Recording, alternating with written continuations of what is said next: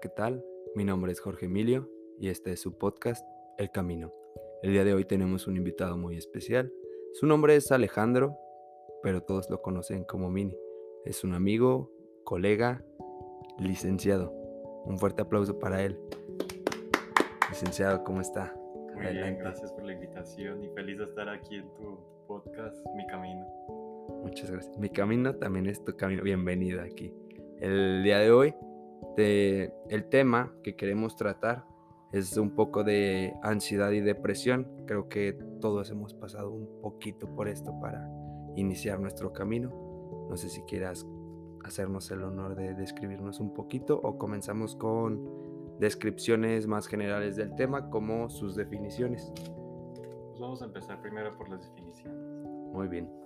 Primero, la depresión, según la OMS, dice mi tarea, lo investigué, es un trastorno mental frecuente. Se caracteriza por la presencia de tristeza, pérdida de interés o placer, sentimientos de culpa o falta de autoestima, trastornos del sueño o del apetito, sensación de cansancio y falta de concentración.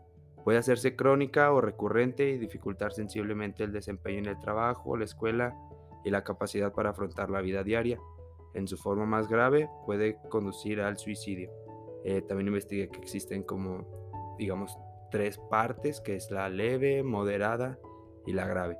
En moderada y grave es ya en los casos en los que se necesita una medicación. Eh, no sé qué te parezca la definición, si hayas pasado alguna de estas partes de que te quedabas sin sueño, sin hambre.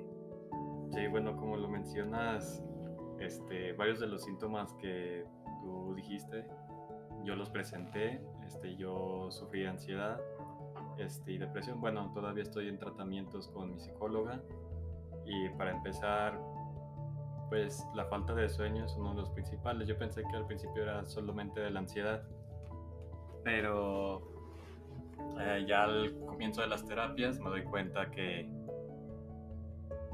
que mi psicóloga detecta esta depresión al yo sentir culpa, sentir este, falta de apetito, este, fatiga frecuentemente sin hacer algún tipo de ejercicio, mucho trabajo. Entonces, más que nada es un problema que te va desgastando mucho mentalmente, ya que como te digo, principalmente es el sentimiento de culpa, todo lo que está pasando o de lo que ya pasó. Más que nada, así me lo hizo saber mi psicóloga, la licenciada Blanquita, que le mando un saludo. Saludos. Saludos. Este, principalmente me lo hizo un ejemplo con una pluma. La pluma la hace hacia adelante y me dice, esto es el futuro, esta es la ansiedad. Tú estás preocupado por qué va a pasar, qué va a pasar contigo, qué va a pasar por los que quieres, con tu trabajo, todos los problemas que tú estés pensando en un futuro son los problemas de la ansiedad. Si la regreso yo hacia atrás, es depresión. ¿Por qué depresión? Por sentir culpa, por todo lo que ha pasado o lo que está pasando. ¿Qué pude haber hecho yo diferente? ¿Por qué no hice esto? Es que fue mi culpa, es que fue todo esto. Y así fue como yo le fui describiendo mis problemas y ella detectó la depresión y la ansiedad en mí. Yo pensé que solamente era un problema de ansiedad, pero ya con su diagnóstico médico, su prescripción, me dice esto de la depresión y es una sorpresa para mí porque pues no te lo esperas. Tú piensas que es solamente un problema o que estás bien, que no te va a pasar. Y mucha gente piensa que vas al psicólogo porque estás loco o que lo necesita la gente loca. Pero no, yo empecé a sentir principalmente la ansiedad. Este, cuando estaba trabajando, trabajo en el Club Esportica, estaba de guardavidas por las mañanas y había, tenía mucho tiempo libre en el cual yo me la pasaba pensando en todos mis problemas, qué puedo hacer, qué, estoy haciendo mal, qué, estoy, qué está pasando con esto. Pero me sentía tan inútil porque pues decía voy a hacer esto y yo me la pasaba el mayor tiempo de, de mis días ahí en el trabajo, en trabajo desde las 6 de la mañana, salía a las 8 de la noche. Entonces decía, voy a hacer esto y esto y esto, pero decía, pero pues, ¿para qué lo planeo si ni siquiera... Ah, ¿En qué momento? Ajá, ¿en qué momento lo voy a hacer? Entonces, había veces que solamente le dedicaba, bueno, el tiempo que me sobraba a mi ahora exnovia. pero esas mismas veces que se supone que eran para descansar, pues estaba con ella y estaba cansado, entonces pues también no se sentía como que la comodidad, ¿no? O sea, de, estar disfrutando la relación, porque pues uno se siente cansado, se siente hasta molesto, ¿no? Porque no está descansando del todo bien. Entonces, te digo, yo empiezo a, a sentir que la ansiedad va creciendo en mí, que me está fatigando demasiado, que no puedo dormir bien. Entonces llegando a un punto en el que dije, pues tengo que hacer algo. Ya lo había platicado yo con mi ahora exnovia. Este, y me dijo, ve a terapia. Anteriormente, mi hermano menor este, empezó a sufrir de ansiedad y todo eso. Entonces, la ansiedad no es un problema nuevo para mí. Ya lo, ya lo conozco, digo, Ya te vas identificando más o menos cómo son las cosas, qué pasa, te levantas. Este, Fernando se levantaba este, llorando en las noches, este, me platicaba qué, qué, le pasaba y todo eso, es que decía, es que no sé, me siento muy desesperado, tengo muchas ganas de llorar y pues eran horas de la madrugada que yo me quedaba con él platicando, diciéndole todo va a estar bien, son tus propios pensamientos los que te engañan, todo esto.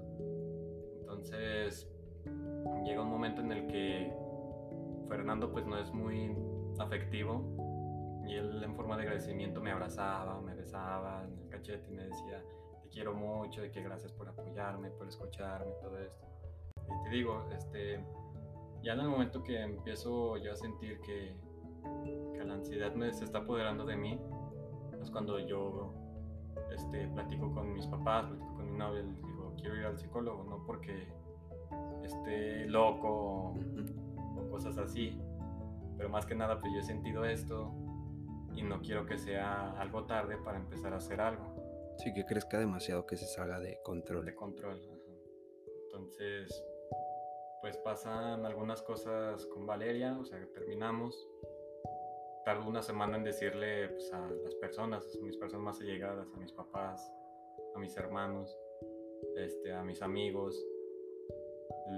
Les digo, ¿saben qué? Pues terminé con Valeria, pasó esto y esto y esto este, la verdad sí me siento muy triste, todavía pues me siento algo, algo triste, porque es una persona a la cual yo quiero mucho, le estoy muy agradecido, y ella sabe que lo quiero mucho, que la quiero. Entonces, este, después de 15 días que terminamos nuestra relación, que era casi ya de 3 años, voy a mi primera cita, entonces empiezo a platicar a la psicóloga, este, cómo me siento y todo esto detecta la ansiedad y la depresión en mí y empezamos a, a trabajar, ¿verdad? Entonces, no simplemente es decir, ah, es que me siento pues raro y todo eso, es aceptar que estás pasando un momento malo, o sea, que estás mal, que puede estar peor, pero simplemente está en ti el poder hacer algo o no hacerlo. El reconocer que existe un problema, esa es como el primer paso saber que, no estoy bien, que no puedo solo en esta ocasión, que necesito la ayuda profesional de alguien. Entonces tú decides ir a terapia, pero antes tienes, o sea, ¿cuánto tiempo tardó tu ansiedad en, en, afectar en ti? Porque me dices que trabajabas días completos, o sea, era casi que días sin descanso, que se fueron acumulando y hubo un momento en el que simplemente ya no podías más, llegaste a tu límite. ¿Cuánto tiempo tardó eso? Pues mira, yo empecé a estar de guardavidas las mañanas desde junio, o sea que regresamos como quien dice a, trabajar, que duró el encierro de la pandemia. Y también estoy como instructor por las tardes. Este, más o menos como por diciembre, pues se siente ya el cansancio, ¿no? Más o menos del cuerpo, ¿no? O sea, de que ya no rindes igual. Este, tenemos un periodo como de vacaciones este, por las tardes, yo sigo yendo en las mañanas, pero ya es a mediados de diciembre, de, enero, en el que yo me estoy sintiendo raro, te digo, demasiado tiempo libre, pensando demasiadas cosas. Este, he escuchado que una mente ocupada no piensa en nada o en nadie, pero pues yo teniendo demasiado tiempo libre, o sea, sin hacer muchas cosas, fue como de diablo, o estoy sintiendo, te digo, mediados de diciembre, cómo va creciendo todo esto dentro de mí y se está apoderando los pensamientos, porque te digo, yo es lo que le decía a Fer, son pensamientos que se van apoderando de ti que no son ciertos. Y la verdad ahora es que yo lo estaba sufriendo uno siente que son verdaderos, que están... Se sienten reales. Se sienten reales. Sí, pues de lo que investigué un poquito sobre la ansiedad, eh, es un sentimiento de miedo, temor e inquietud. Pero esta reacción es normal ante el estrés. Esto es la ansiedad. O sea, es muy normal sentir ansiedad, todos nos sentimos ansiosos en algún momento. Pero lo que ya llega a afectar es el trastorno de la ansiedad, que existe en tres tipos. Es la generalizada, cuando uno se preocupa por cosas como más normales, que es la salud, el dinero, el trabajo, la familia. Sus preocupaciones son excesivas y las tienen casi todos los días durante al menos seis meses. Aquí es cuando pasa a ser un trastorno. Y ahorita es lo que me mencionas. O sea, tus preocupaciones pues normalmente eran todo este tipo de dinero, familia y todo esto. Y me dices que fueron seis meses. O sea, cumple con la regla. El siguiente trastorno es de pánico, que son repentinos y repetidos. Momentos de miedo intenso, sin haber un peligro aparente. Se producen repentinos y pueden durar varios minutos. Esto que me dices, o sea, parece que no hay un peligro, pero uno lo siente real. Y ya el otro es una fobia, es un trastorno de fobia, que ya es un miedo intenso algo que representa poco o ningún peligro real. Estas ya son pues las fobias que todos conocemos, aracnofobias y, y todo esto que por el más simple detalle relacionado a ello entramos en, en un shock. Mm, las causas no se conocen, pero hay diferentes factores, podría ser genético, biológico y químico del cerebro, el estrés y el entorno. En tu caso creo que fue el entorno esto que nos dices de que una mente ocupada pues no hay ni en qué pensar. Y, y sí, el, el hecho de, que todo este tipo de enfermedades, por ejemplo, entre 1990 y 2013 el número de personas con depresión y ansiedad aumentó en un 50%.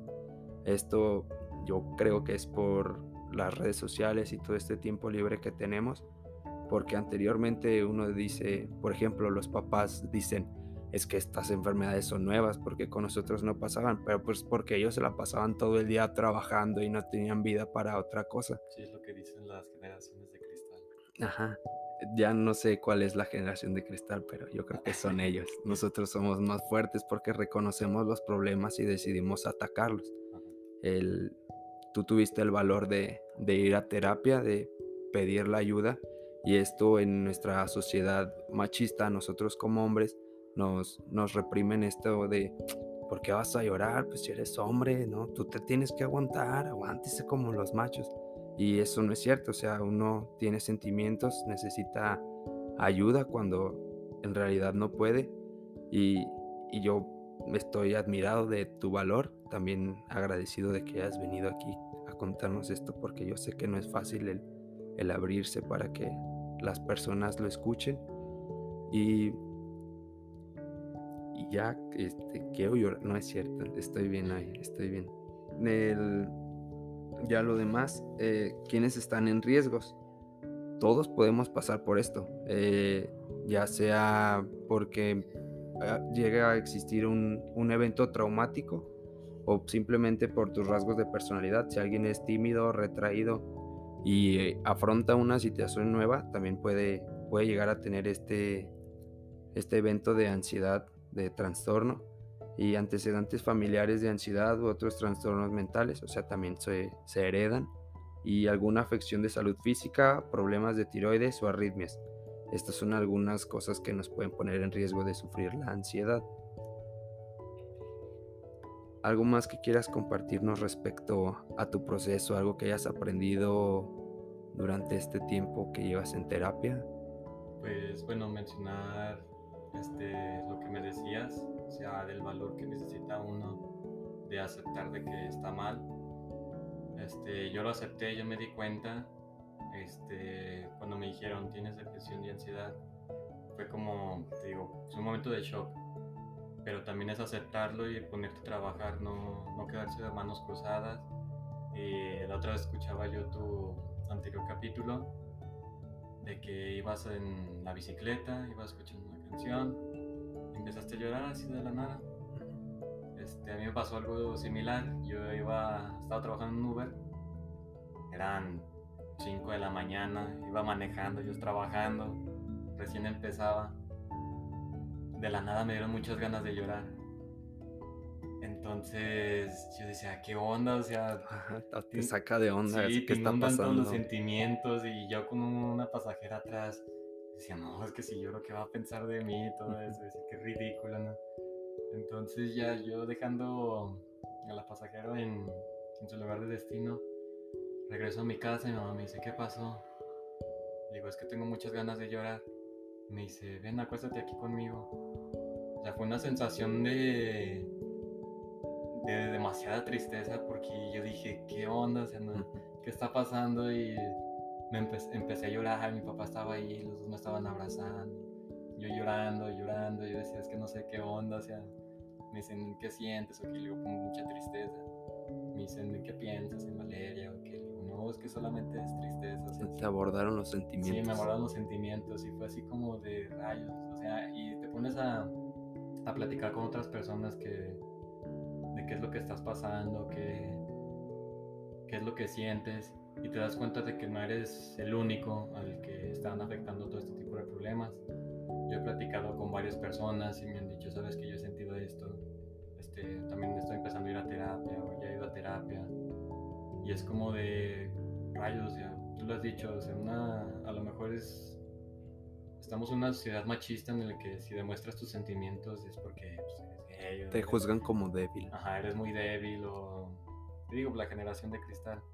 Pero más que nada, pues, digo, es un problema que se está haciendo algo común, más ahorita en, en este tiempo de pandemia, en el que pues todos están encerrados, no hay mucho que hacer y todo esto. Digo, te das cuenta de que no eres el único y que más que nada que no estás solo, porque yo la otra vez, este, muy, muy pocas personas sabían de mi problema de depresión, o sea, muchos sabían de la ansiedad, pero no todos les decía de la depresión. Entonces, ¿qué hago yo? Este, veo una publicación en Face algo así de la depresión, de que, es, que la depresión pues no hay que juzgarla y todo eso, o sea, simplemente hay veces en el que dicen que alguien se suicida porque es valiente o porque es muy cobarde. Más que nada no hay que, como justificarla como un acto de cobardía o de valentía. Simplemente yo lo he sentido, este, te sientes a veces tan inútil, tan infeliz, te sientes que estás en un pozo y dices, ya, ya no puedo caer más, o sea, que ya ahorita me quedas por subir, pero no, o sea, te das cuenta que todavía no es el fondo y sigues cayendo. caes, caes, caes, dices, ¿qué onda? Entras en un momento de desesperación en el que dices, que ya no quiero seguir sufriendo y gracias a Dios yo no he pensado en el suicidio, pero sí es como pensar, este, qué pasará si, o qué hubiera pasado si yo no hubiera estado con ellos, si estarían mejor sin mí, qué hubiera pasado si yo no hubiera hecho esto. Digo, ahí entra la depresión, este, varios este, aspectos que tú mencionabas de sentido de culpa. Pero pues más que nada es no, no rendirse, o sea, digo, yo publiqué esto en, en Facebook me dio mucho gusto ver el apoyo de algunas personas a las que no les hablo mucho, pero me decían, sabes que aquí estamos para apoyarte, personas que tal vez no conozco en persona, pero por redes sociales sí, oye, cuentas conmigo cuando quieras, pues platicar todo eso, personas que no he visto en mucho tiempo, aquí estoy, mándame un mensaje todo esto, o eres muy valiente en decir lo que sientes porque no todos lo dicen. Y sí, más que nada es, es hacer eso, ¿no? O sea, saber que uno está mal, este, buscar la ayuda, este, yo la busqué, este, pues me la han dado, o sea, familia, la licenciada Blanquita, mis amigos. Este, la licenciada Blanquita de hecho me recomendó un libro muy bueno, que es del que pues me dejó desde la primera sesión leerlo y está muy bueno. Ahorita les voy a leer algunas partes, si hay chance. Por favor. Este, se llama de la, ah, de la autoestima al egoísmo. Es de Jorge Bucay argentino. Argentino, argentino hermoso. Entonces, bueno, más que nada, este, me doy cuenta que yo empiezo a leer este libro y, digo, bueno, se trata de que Jorge Buca es un psicólogo, este, empieza a platicar con una señorita, también parece dedicarse a este aspecto de la psicología, empiezan a platicar empiezan a escribir algunas cosas que yo siento y, y yo mismo pienso, ¿no? ¿Qué onda? ¿Por qué me está escribiendo? ¿Qué, este hombre, ¿cuándo me conoció? ¿De dónde nos conocemos? ¿o qué? ¿Leyó mi diario acaso? Sí, le dije, no, le voy a mandar mi novela. Entonces, empiezo a leerlo, empieza a hablar esto de, la autoestima, este, de cómo a veces ponemos primero a algunas personas que a uno mismo. Entonces, trata más que nada de, de ser uno mismo, de sentirse orgulloso de, de ser quien eres, de ser este, la verdadera persona que tú eres, no tratar de fingir ser otra persona, sentirte más que nada con la libertad de poner también límites, o sea, no de... ¿Cómo se llama? No, cerrarse a, uno mismo, sino establecer límites con las personas y dejar bien claro qué es lo que voy a aceptar para mí, que, o sea, como sé lo que valgo, sé lo que merezco. Sí, así es. Sí, más que nada tú tienes tus ideologías, yo tengo las mías, tú tienes tus creencias, yo las mías. Si tú me dices que crees en esto, yo te puedo decir que creo en esto. Yo voy a respetar lo que tú me dices, espero que tú respetes lo que me dices. Más que nada, es, es como los tipos de, de límites, ¿no? sentirse verdadero, ser tú mismo, sentirse de recibido, bueno, así decía una palabra de recibido, o sea que tengas el valor de recibir lo que te está pasando, pero como la mejor manera, ¿no? Tomarlo como un aprendizaje, no como que la vida te odia y te va a estar friegue, friegue, friegue. Sí, no tomarlo como personal, sino como la vida es así, van a suceder cosas y ya yo sé cómo actuar sobre ellas. Eh, a continuación vamos a, a, comenzar a hacer pequeñas lecturas sobre el libro de fragmentos que para Alejandro le parecieron muy interesantes. Ahorita nos las va a leer y vamos a intentar interpretar un poco lo que significó para él, lo que significa para mí y, ya ustedes, cada quien en casita, pues lo que signifique para ustedes. Continuamos. Ahora, bienvenidos a esta nueva sección, frases que leí en un libro. Nos las recitará Alejandro Mini. Venga de ahí. Recuerden que esta frase viene del libro De la autoestima al egoísmo de Jorge Bucay. Dice así. Cuando se encuentra en un callejón sin salida, no sea idiota, salga por donde entró.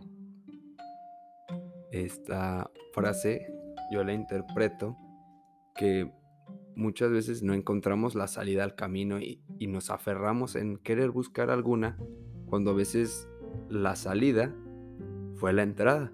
O sea, todos nuestros problemas. Tenemos un problema, supongamos en este caso, lo que se viene a mi mente así de bote pronto, es una relación que solamente tiene problemas y ya no hay una salida.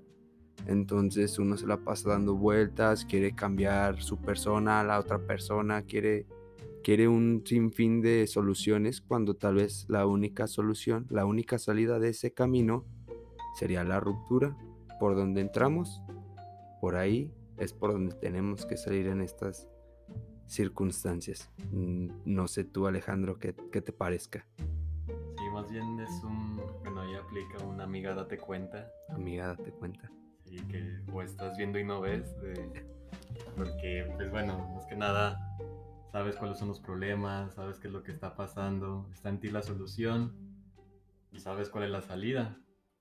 Pero ahora sí que, como dice, no hay peor ciego que el que no quiere ver. No nos, no nos gusta darnos cuenta de la realidad y solamente la disfrazamos. Entonces, usted no sea ingenuo, salga de ahí por donde entró. Es lo que tiene que hacer.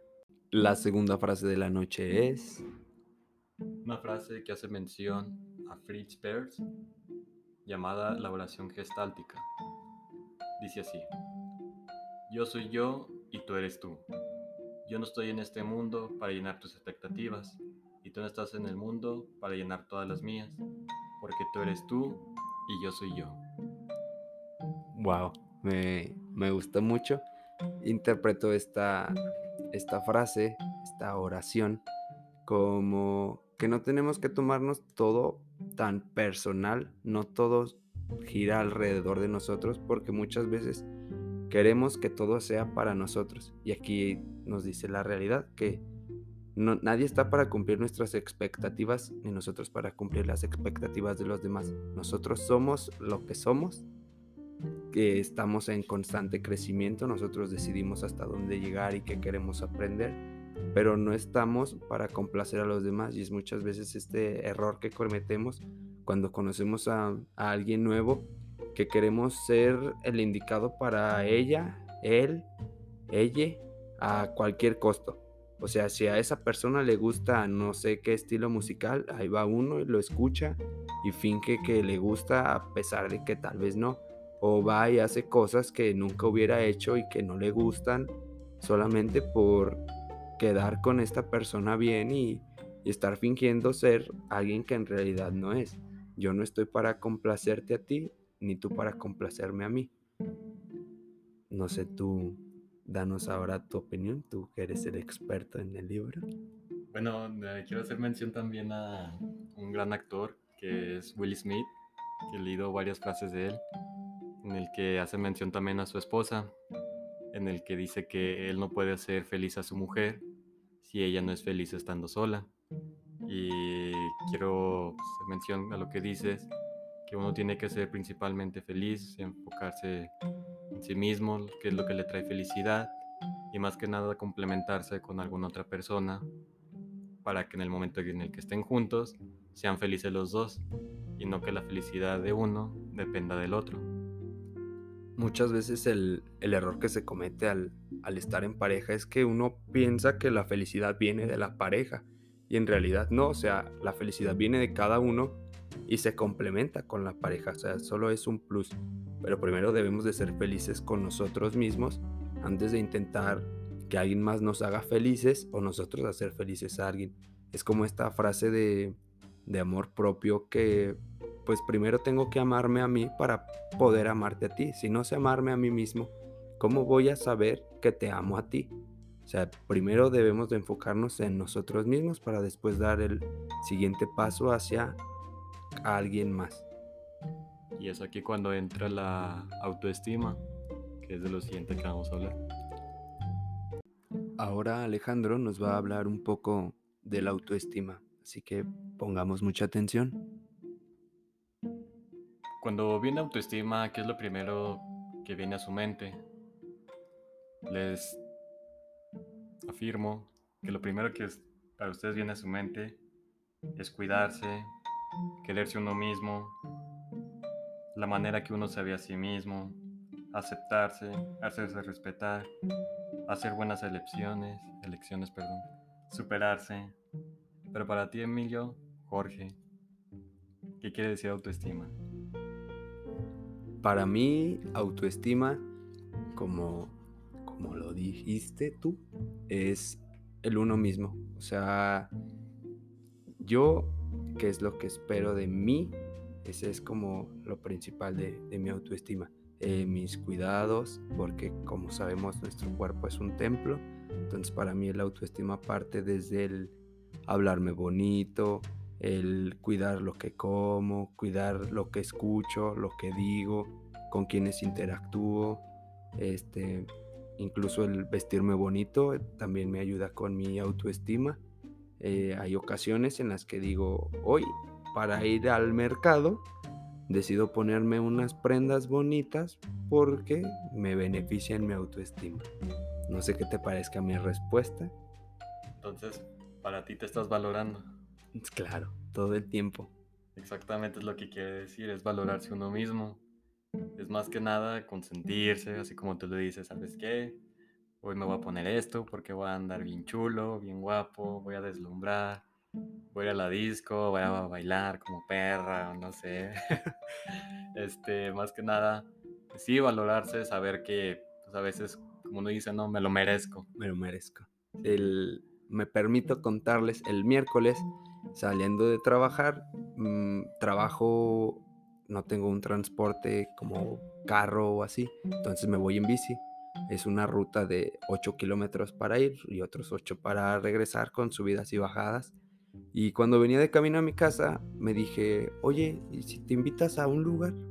Dije, va. Entonces llegué a mi casa, dejé mi mochila, me cambié y decidí ir al café más cercano que está en mi casa. Me invité un frappé, un churro relleno y me la pasé bomba conmigo mismo. Sí, sí, te digo, es cuando uno pues a veces trabaja toda la semana, está cansado, está fastidiado, el calorcito, llega a su casa y dice, ¿sabes qué? Me merezco unas papas, una chévere. Más que nada eso, saber qué es lo que has dado, qué es lo que has pasado sobre toda esta semana, toda esta vida, no sé. Poniendo el ejemplo de la semana, ¿verdad? De que trabajas, este, estás ocupado todo el día, no tienes a veces tiempo para ti. Llega el fin de semana y te das ahora sí que el tiempo para ti y más que nada también a veces es tiempo para ti, pero también salir con tus amigos. más que nada lo estás disfrutando tú porque es algo que te hace sentir bien. Sí, mis amigos son parte fundamental de mi vida. El, si me están escuchando en este momento, quiero mandarles un afectuoso saludo invitarlos próximamente a que me inviten a salir ustedes eh, para reforzar nuestra autoestima. ¿Cómo ven? El valor. Esta frase viene, bueno, palabra, también en el libro que les he mencionado, que es valor. Quiero que la vayamos desmenuzando palabra, digo letra por letra, para más o menos identificar este, qué conceptos se tienen en esta palabra. Empezamos por la V. ¿Tú qué piensas que significa la V, Jorge? La V para mí viene con victorioso. Victorioso, ¿algo más? Verás. Verás. ¿Algo más? Virtuoso. ¿Qué tal esa? Virtuoso. Yo soy una persona virtuosa. Muy bien, me gustó. Pero bueno, para empezar, el saber que uno es valioso por el hecho concreto de ser quien uno es, y eso solo sucede si tomo la decisión de ser verdadero. Verdadero. Ajá, esa es la definición principal de la palabra V en la que es la palabra valor. O sea, la letra V La nos letra dice V. ser verdadero, como ser único, ser quien soy. Sí, está relacionada con el concepto de aceptación. Que aceptación es dejar de pelearme conmigo mismo, no enfadarme por no ser como los demás quieren que yo sea, no castigarme por no ser por el momento como a mí me gustaría. Es lo que mencionábamos hace rato. Que yo soy quien soy y tú eres tú. Sí, yo no pretendo que tú seas la persona que yo quiero que seas, porque tú eres tú y yo soy yo. Tenemos que entender que cada persona es única, cada persona tiene sus pros, sus contras y nosotros no podemos cambiar eso en ellos. Solamente cada uno puede decidir qué cambios hacer con respecto a su propia persona. Y con eso conlleva la siguiente letra, que es A. Para ti, ¿qué quiere decir la letra A? Ánimo, ánimo. Ánimo, ánimo para todos. ¿Qué más? Mm, La letra A. Solo me recuerda a una canción que se llama Amnesia de Inspector, pero no sé si tenga algo que ver con esto. Por ahí, pero bueno, la palabra estamos buscando con la letra A es autonomía. ¿Qué es la autonomía? Como mi benemérita universidad autónoma que intenta decir uno mismo tiene que hacer sus cosas, tiene que ser autónomo, tiene que aprender a hacer todas sus cosas. Una de las cosas, por ejemplo, desde chiquitos aprendemos a caminar solos, a comer solos. Con el tiempo vamos desarrollando habilidades sociales como a desenvolvernos solos sin nuestros papás. Ir al médico sin nuestros papás es uno de los grandes pasos hacia la adultez. Ya no volteas con tu mamá y ella responde por ti. Uno se vuelve autónomo con el paso del tiempo. Si lo hace adecuadamente, hay gente que la verdad nunca se vuelve autónoma. Así es, más que nada también lo relacionamos con lo que es el concepto de libertad, y es lo que ahorita tú mencionabas. Yo puedo elegir quién, quién yo quiero ser, ¿sí? sin que nadie me diga. Obviamente va a haber quienes te den, te aconsejen, te den su punto de vista, su opinión, pero está en sí solamente este, la libertad de elegir. Bueno, aquí dice que autónomo define a una persona capaz de fijar sus propias normas, son aquellos que deciden por sí mismos qué es bueno y qué es malo, qué es correcto y qué no lo es, pero no anárquicamente, sino revisando lo hecho o lo sucedido a la luz de su propia escala de valores.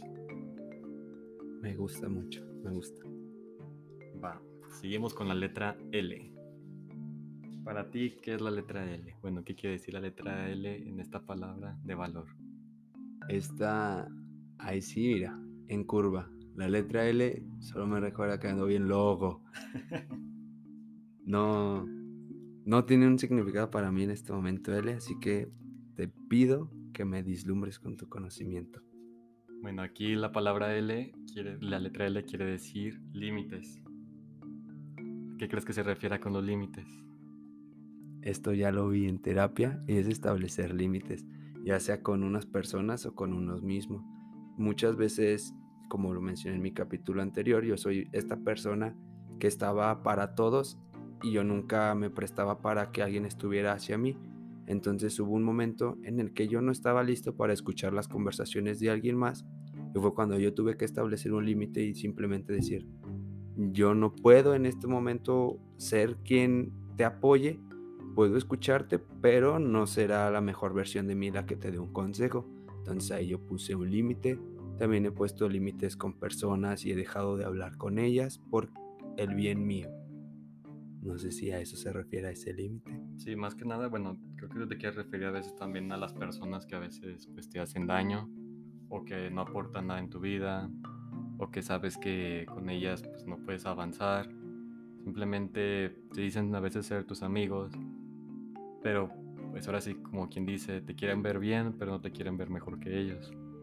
Entonces, más que nada, bueno, aquí dice que cualquiera puede dar su opinión, preguntar, disentir, cuestionar y hasta actuar en oposición, pero es responsabilidad de uno mismo hacerle sentir y saber que solo podrá entrar en esos espacios cuando yo lo autorice, hasta donde yo quiera y de la manera en la que yo lo permita, porque por eso los llamo mis espacios. Wow lleno de conocimiento. Nos está haciendo reflexionar mucho Alejandro esta noche. Yo no, Jorge Bucay. Jorge Bucay. Maestrazo. En la voz de Alejandro Mini. bueno, seguimos con la letra O. ¿Qué crees que quiere decir la letra O? Orgulloso. Me parece una palabra muy adecuada ya con todas estas que hemos tenido. Orgulloso, el sentirse orgulloso de uno mismo. No sé cuál sea. Exactamente, es esa letra, bueno, esa palabra. Y sin leer el libro, ¿eh? ¿Qué tal? Orgulloso. Pero orgulloso de qué? Pues, a mí me gusta sentirme orgulloso de mis actos. Había muchas veces en las que no reconocía lo que yo hacía. Entonces sentía que estaba en este síndrome del impostor en el que tenía un trabajo, pero yo sentía que no estaba listo para hacer ese trabajo o por ejemplo, hasta hubo un momento en el que yo quería empezar un podcast tiempo antes, pero yo me decía, es que no eres capaz de hacerlo. O sea, si lo haces vas a ser un impostor. Después entendí que tengo la capacidad de poder hacerlo porque tengo un mensaje que transmitir. Tengo algo que hacer y me siento orgulloso de ello. Últimamente me he puesto a reflexionar y todos los logros que he conseguido los he hecho yo y me siento muy orgulloso de mí. Eso para mí significa orgulloso. Sí, más que nada, pues tú sabes, tú eres un licenciado, estudiaste cuatro años la licenciatura, fuimos compañeros de clase, este, me tocó verte que tú eras de los mejores de ahí del salón, hacías tus tareas, este, estudiabas para los exámenes, te pedíamos apoyo, aparte es muy inteligente, es una cosa es ser inteligente para la escuela y otra para la vida, y creo que tú sabes aplicarla bien para los dos. Entonces, y más que nada, como yo estoy orgulloso de ti, de todo lo que sabes, todo lo que has hecho, de lo que tú me cuentas, de que vas a terapia y todo eso. Espero que tú también lo estés, así como yo también estoy orgulloso de saber que tengo problemas y de que los estoy afrontando de una manera por la que creo este puedo encontrar pues un, un final, ¿no? Un final feliz. Sí, o sea, ya, ya le ves una salida al túnel y te sientes orgulloso de que en su momento, como lo mencionabas, sentías que te hundías y te hundías, decidiste actuar sobre ello y ahora estás saliendo, escalando y conociendo nuevos horizontes. el momento de que saliste de, de este hoyo, de este agujero, pozo, no sé cómo lo representabas en tu mente, pero ahora ves un mundo totalmente nuevo, distinto, con, digamos, toda una nueva vida, todo un nuevo camino. Y como te mencionaba fuera del aire, me siento orgulloso de, de que te hayas afrontado a ti mismo y hayas tomado cartas en el asunto, hayas decidido actuar. Ahora vas a terapia, lees libros con respecto a ayuda personal y, y te felicito también por eso. Yo me siento orgulloso de ti. Este, este orgulloso nos quedó muy bien para todos. Para todos. Sí, también resaltar que pues todo es un proceso, ¿no? Que también es cuestión de no desesperarse. El proceso a unos les puede durar más, a otros menos y de formas diferentes este, o herramientas diferentes para poder sobresalir. Este, pero siempre ir orgulloso del proceso que, que se está haciendo. Siempre orgulloso del camino que se ha recorrido. Y para terminar, este, la letra R, ¿qué crees que quiere decir la letra R? Me imagino que algo como resistir. Resistir algo más. Mm, o esta frase nueva de moda, resiliencia. Resiliencia. O rápidos y furiosos. Rápidos y furiosos. bueno, creo que va enfocada más a, a la primera que dijiste. ¿Cuál fue? Resistir. Resistir.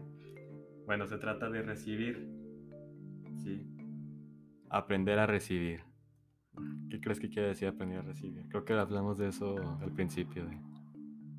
Pues es que a veces nosotros no sabemos recibir ayuda, no estamos dispuestos a recibir el apoyo de alguien más.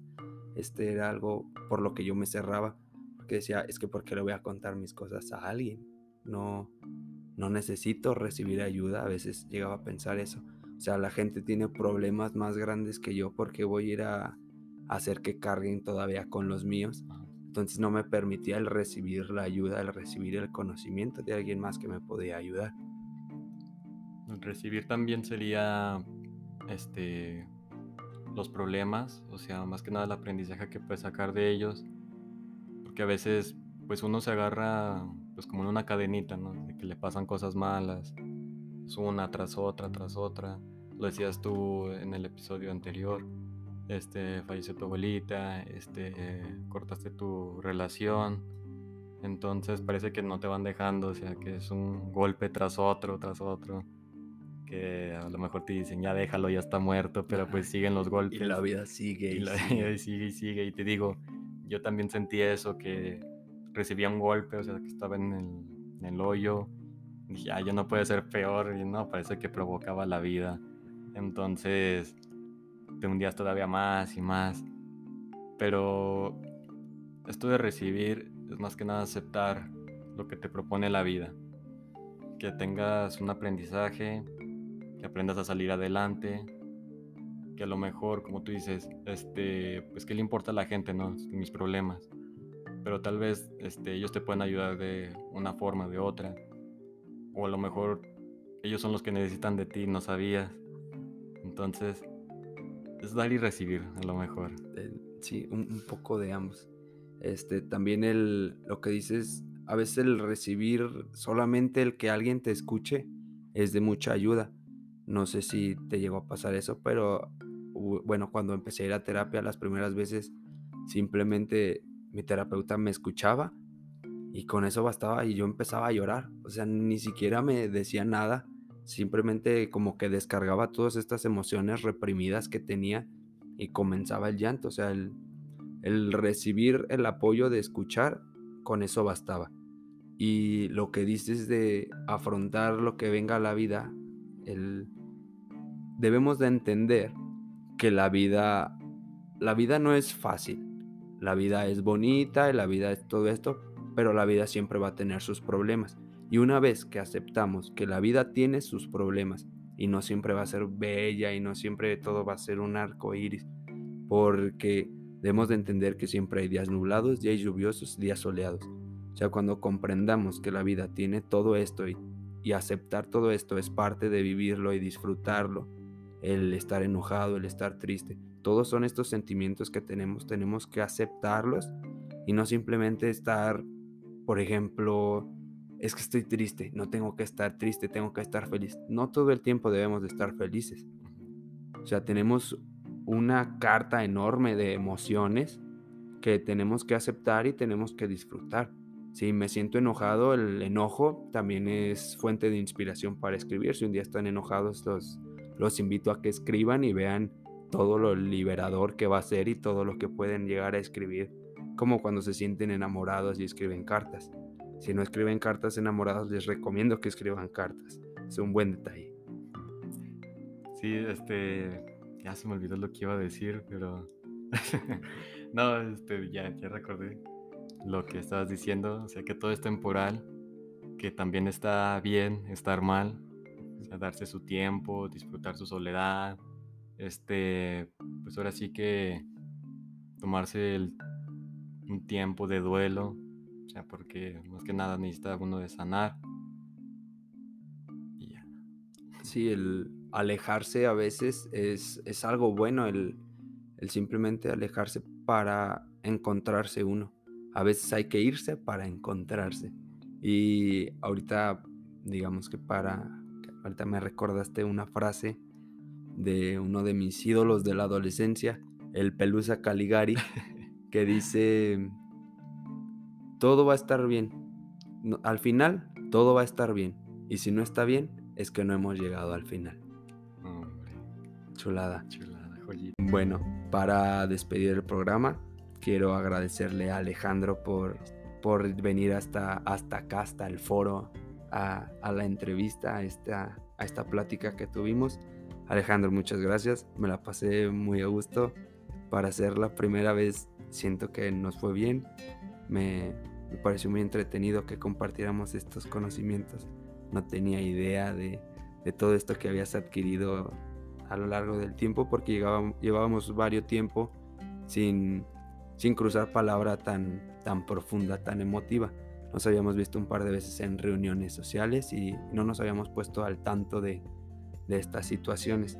Así que quiero, quiero agradecerte y, y quiero, antes de irnos, eh, después de, de la pausa comercial, vamos a seguir con desmenuzando la canción. Así que no se vayan.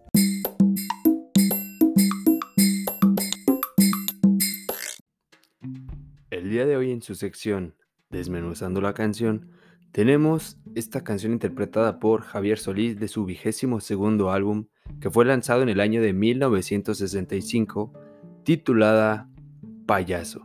Y usted se preguntará, ¿por qué una canción tan antigua? Bueno, pues, esta canción tan antigua ya hace mención a la depresión que tenía este personaje desde aquellos tiempos, para que vean que esta no es una enfermedad nueva. Y comienza así. En cofre de vulgar hipocresía, ante la gente oculto mi derrota, payaso con careta de alegría, pero tengo por dentro el alma rota. Nos hace mención de su sentir, muestra una máscara ante el mundo cuando en realidad su sentir es diferente. Esto nos sucede a muchos de nosotros a lo largo de nuestro camino, que fingimos estar sonriendo frente a las personas cuando en realidad por dentro estamos que que no podemos ni con nosotros mismos. La canción continúa. En la pista fatal de mi destino, una mala mujer cruzó el camino. Desconocemos los sucesos de esta relación, así que no nos dejaremos guiar, porque la mujer es mala, porque ¿quién define qué es lo bueno y qué es lo malo? Así que para nosotros quedará que terminó su relación con su sodicha y al parecer no quedaron bien. La canción continúa. Soy comparsa que juego con mi vida pero siento que mi alma está perdida. Payaso.